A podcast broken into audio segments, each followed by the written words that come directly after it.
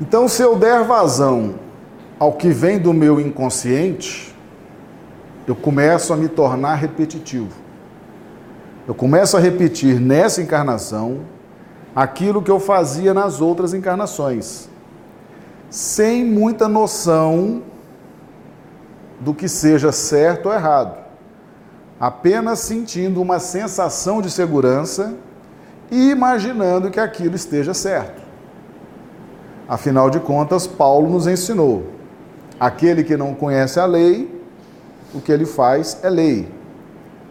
Então, esses gritos do inconsciente que afloram no nosso comportamento diário, eles são analisados por nós a partir dos influxos que chegam do superconsciente. Então, os nossos benfeitores espirituais, através da inspiração, da intuição, um bom livro, uma boa palestra, né, um bom seminário, uma boa leitura, são elementos que vêm através do superconsciente, nos trazendo novas possibilidades de reflexão. Então, o que vem do alto, por vários instrumentos, mas principalmente através dessa relação que mantemos com os nossos benfeitores, que podem nos inspirar diretamente através da conjugação das ondas mentais, mas podem também nos inspirar através da leitura de um bom livro, a indicação de uma boa palestra. Isso tudo chega para nós pelo canal do superconsciente. Mas o que vem do inconsciente não para de operar.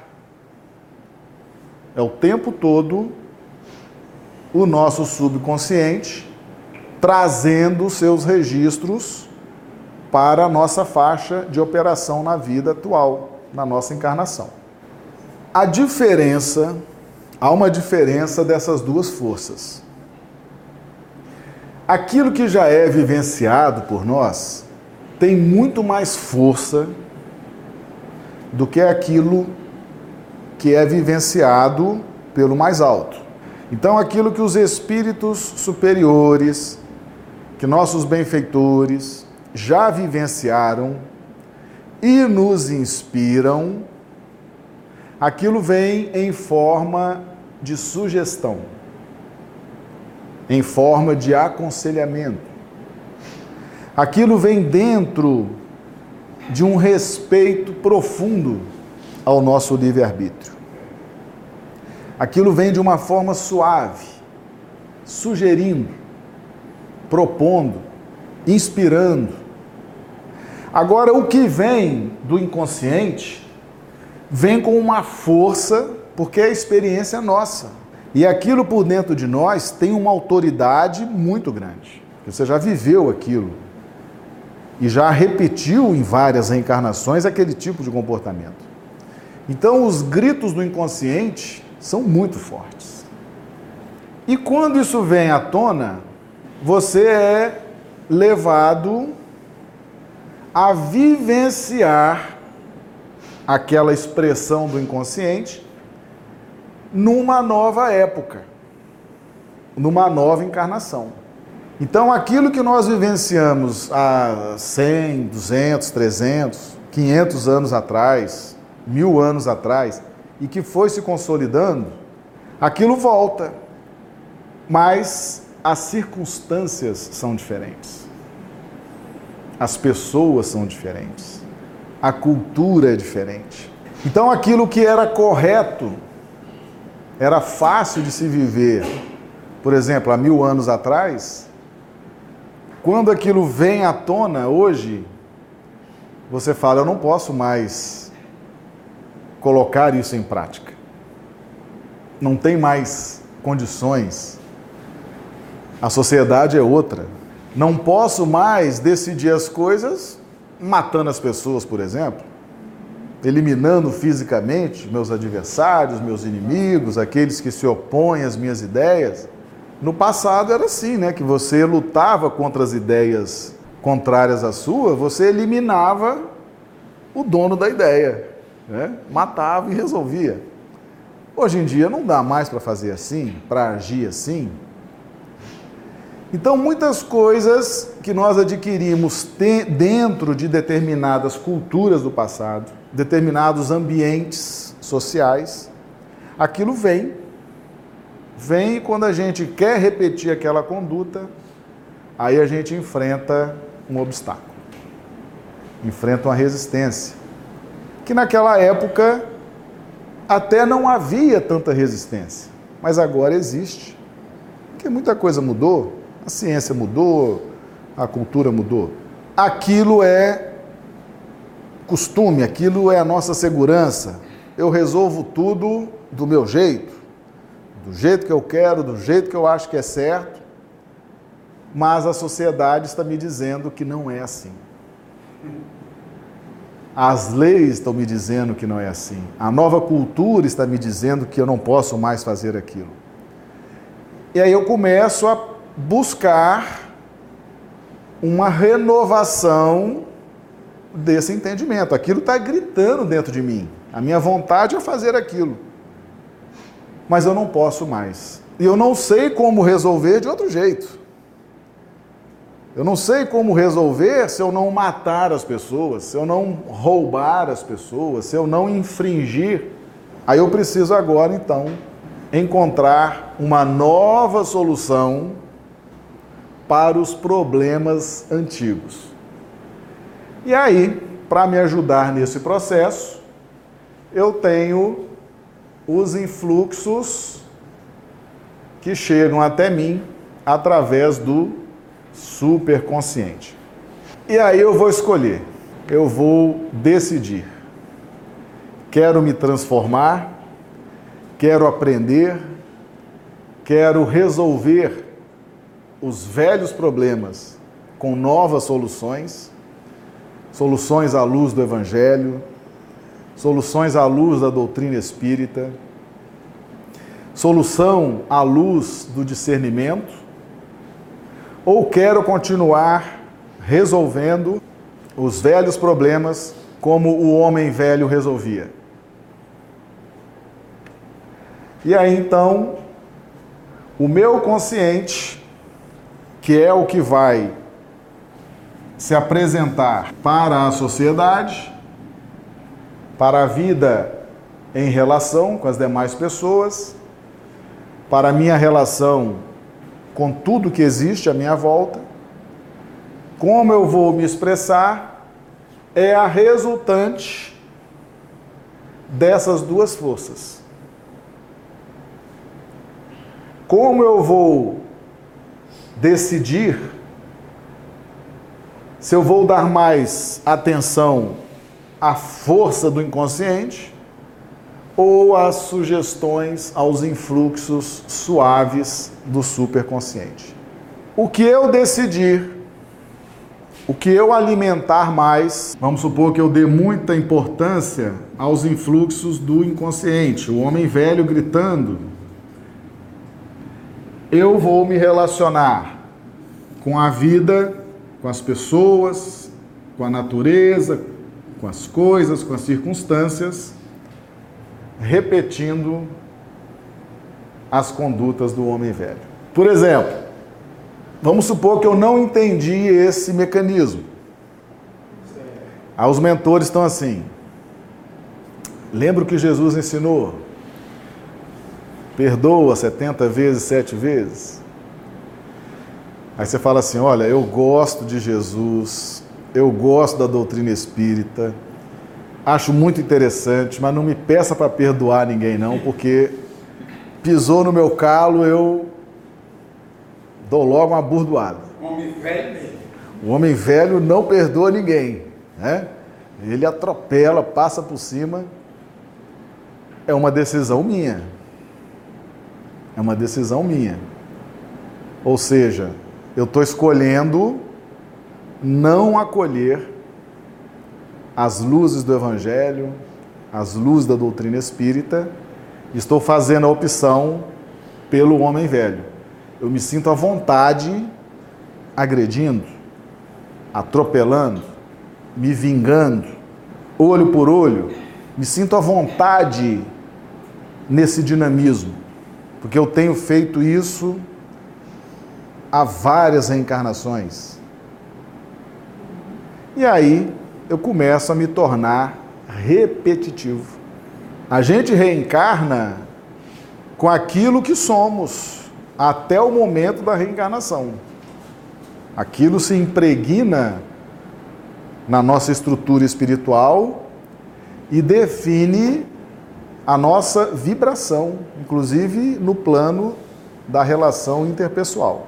Na medida em que nós vamos estudando, trabalhando uma melhor compreensão, buscando a iluminação, buscando o discernimento, o entendimento, nós vamos tendo possibilidades de decidir. Por exemplo, vamos imaginar que eu estou na doutrina espírita, por exemplo. Entrei na doutrina espírita, gostei da doutrina espírita, estou entendendo o evangelho de Jesus com as luzes que a doutrina espírita traz. Mas a doutrina espírita, ela é chave. A porta é o evangelho. Jesus é a porta. Kardec é a chave. A minha meta é a porta. Chave abre porta? Não. Chave não abre nada. Quem abre é você. Não é a chave que abre, é você que vai abrir a porta usando a chave. Então a gente fala às vezes, ah, eu estou na doutrina espírita, estou frequentando o centro, estou frequentando. Você tem a chave na mão. Está conseguindo material. Você está pondo a mão na chave. Agora a chave sozinha, o espiritismo sozinho, a doutrina espírita por si só, não abre portas, não. É você que abre as portas. Jesus está te dando a chave, através da doutrina espírita, para que você, usando a chave, é você que tem que usar a chave para abrir as portas. E isso é uma decisão pessoal. Você tem a doutrina espírita, você tem a chave, agora você vai decidir se vai abrir a porta ou não. Porque a chave sozinha não abre. Você pode ler todas as obras do Espiritismo, você pode conhecer a doutrina espírita de A a Z, mas essa chave, chamada doutrina espírita, não abre portas. É você, individualmente, que abre essas portas. Usando o livre-arbítrio.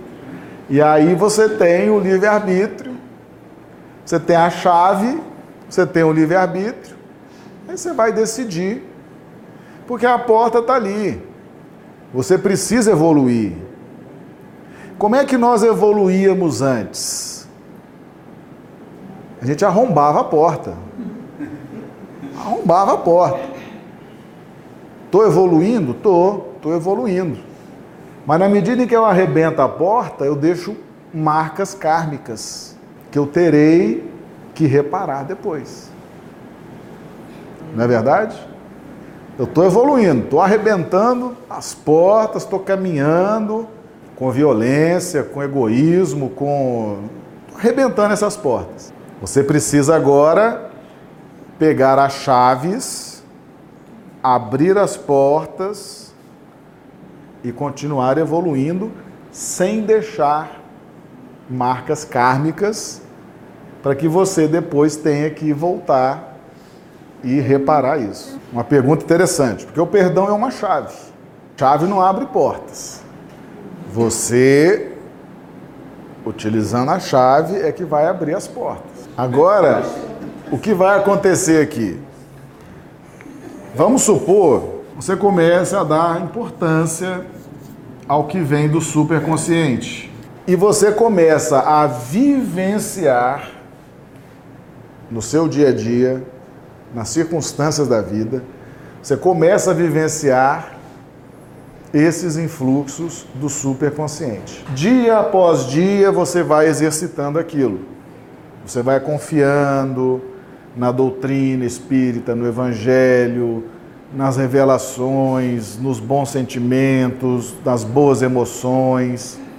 Você vai aplicando aquilo na sua vida cotidiana. Vocês se lembram de que, que são feitos os registros do inconsciente? Não são de experiências vividas? Não é da prática do dia a dia, repeti repetidamente? Aquilo não se torna um estilo de vida? Que a tendência é ir se repetindo a cada encarnação? Você começa a vivenciar na prática os influxos do mais alto. Aonde que isso vai refletir? Nos registros do inconsciente. Você começa a modificar esses registros. Você começa a alterar esses registros. Ou seja, aquilo que vinha antes, até com febre, né? Aquela aquela coisa desesperadora, já está vindo num novo formato. Mais leve, mais calmo, mais discernido.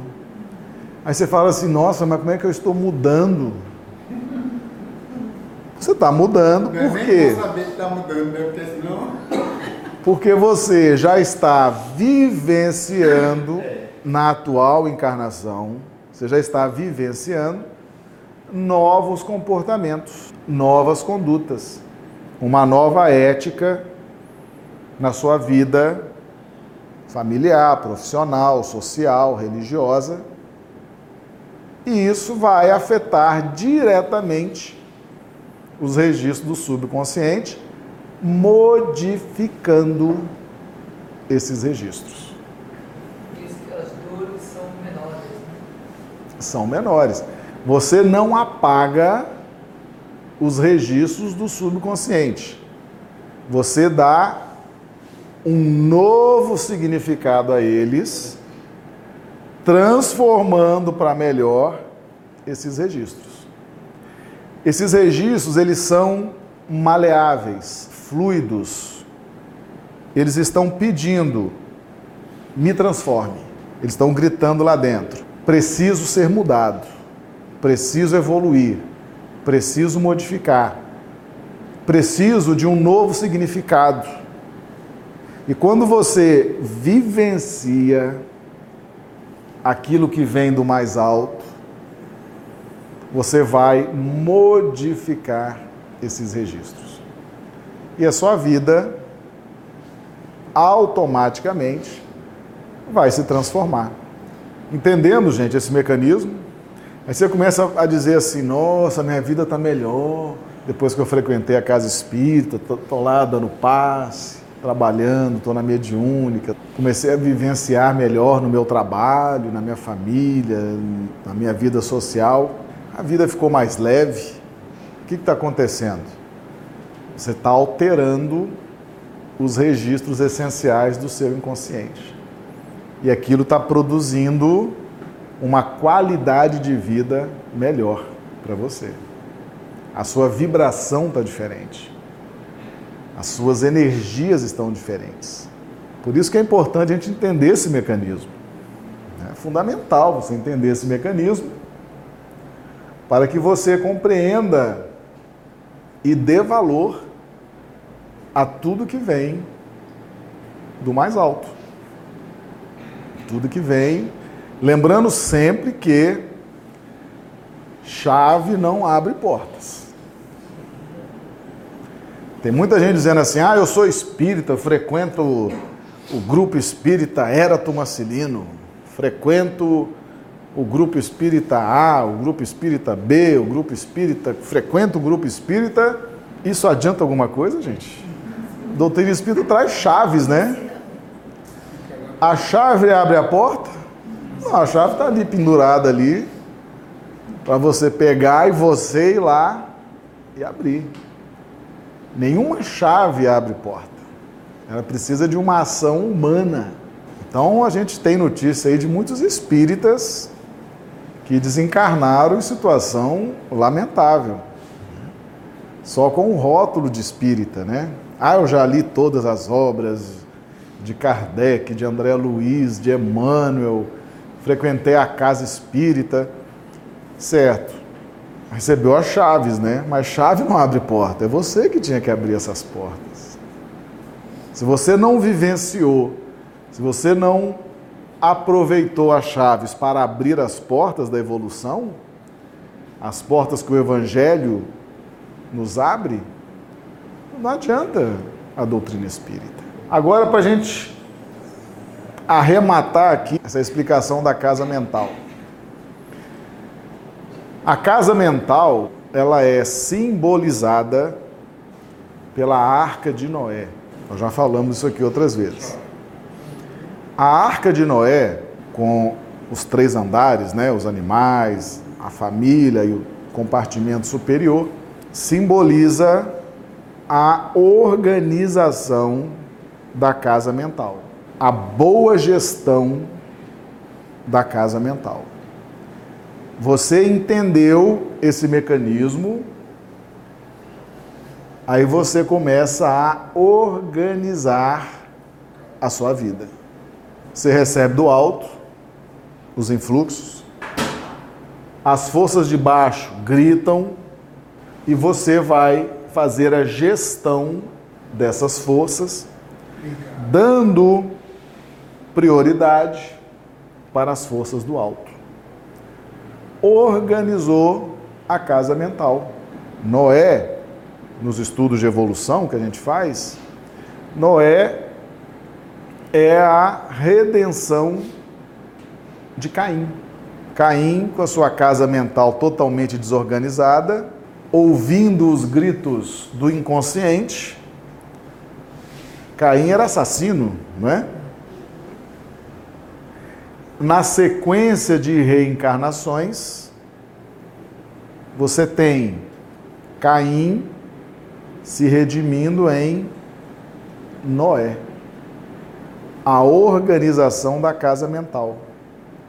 No primeiro piso da arca de Noé estavam os animais. Simboliza os nossos instintos. Não é verdade? A parte mais animalizada, mais instintiva das nossas experiências, e aquilo grita constantemente por dentro de nós. No meio da arca, no compartimento central, você tinha ali a família, as reuniões, a família conversando, se articulando, planejando. É o nosso dia a dia. E no compartimento superior, você tinha as aberturas para o céu, para o tempo, para o clima, para que o ar entrasse. Vinha tudo dos compartimentos superiores. Foi quando Noé lançou aqueles pássaros, né? O pássaro uma hora trouxe a folha. Então você tem a arca de Noé simbolizando a organização da casa mental com prioridade para os influxos superiores. Perceba que Noé só tomou a decisão depois que recebeu do alto, pelo compartimento superior, aquele, aquele ramo de, de folha, né? Ou seja, as águas já baixaram. Nós precisamos ver o que está vindo do alto, para que nós possamos conduzir a nossa existência. Aquela história termina só depois que, pelos compartimentos superiores, chega o influxo. Toda uma simbologia que nos diz que nós devemos estar sempre em busca da inspiração superior para que possamos tomar nossas decisões no plano consciente. A casa mental é simbolizada na Bíblia pela arca de Noé. Então Caim, ele mata, e aí em seguida sequência de reencarnações, vida. vai resgatando, vai aprendendo, vai espiando, e aí vai organizando a casa mental, vai entendendo esse mecanismo. né? Por exemplo, nós todos estamos aqui hoje para aprender o quê? Identificar as chaves que a doutrina espírita nos oferece. Mas o objetivo é a chave? O objetivo é a porta. É na porta que se abrem novos caminhos. Então estou recebendo as chaves. A chave sozinha abre porta? Não. Eu é que vou abrir a porta. É preciso de uma ação minha usando a chave para que essa porta se abra. Então hoje nós estamos organizando nossa casa mental. Eu estou aprendendo a identificar essas chaves para poder usá-las no Evangelho, compreender o caminho, a verdade e a vida e caminhar na minha evolução, Levando sempre essa chave, né? levando sempre as chaves para abrir as portas da evolução. Nós não podemos mais arrombar as portas. As portas da evolução não precisam mais ser arrombadas por nós. Nós podemos abrir com as chaves que estamos recebendo. Tá claro, minha gente? Então, compreendendo isso aqui, a gente pode fazer opções, né? Como é que eu vou conduzir o meu dia a dia, a minha vida? Eu vou ouvir os gritos do inconsciente, dizendo: Marcelo, atropela, passa por cima, olho por olho, dente por dente. Ou vou ouvir os influxos do mais alto? Discernimento, calma, perdoa, aguarda as circunstâncias. né? Então, você entendendo esse mecanismo, você pode fazer um projeto de estilo de vida. Né? O objetivo é esse. Tá bom? Tá claro? Importantíssimo para todos nós.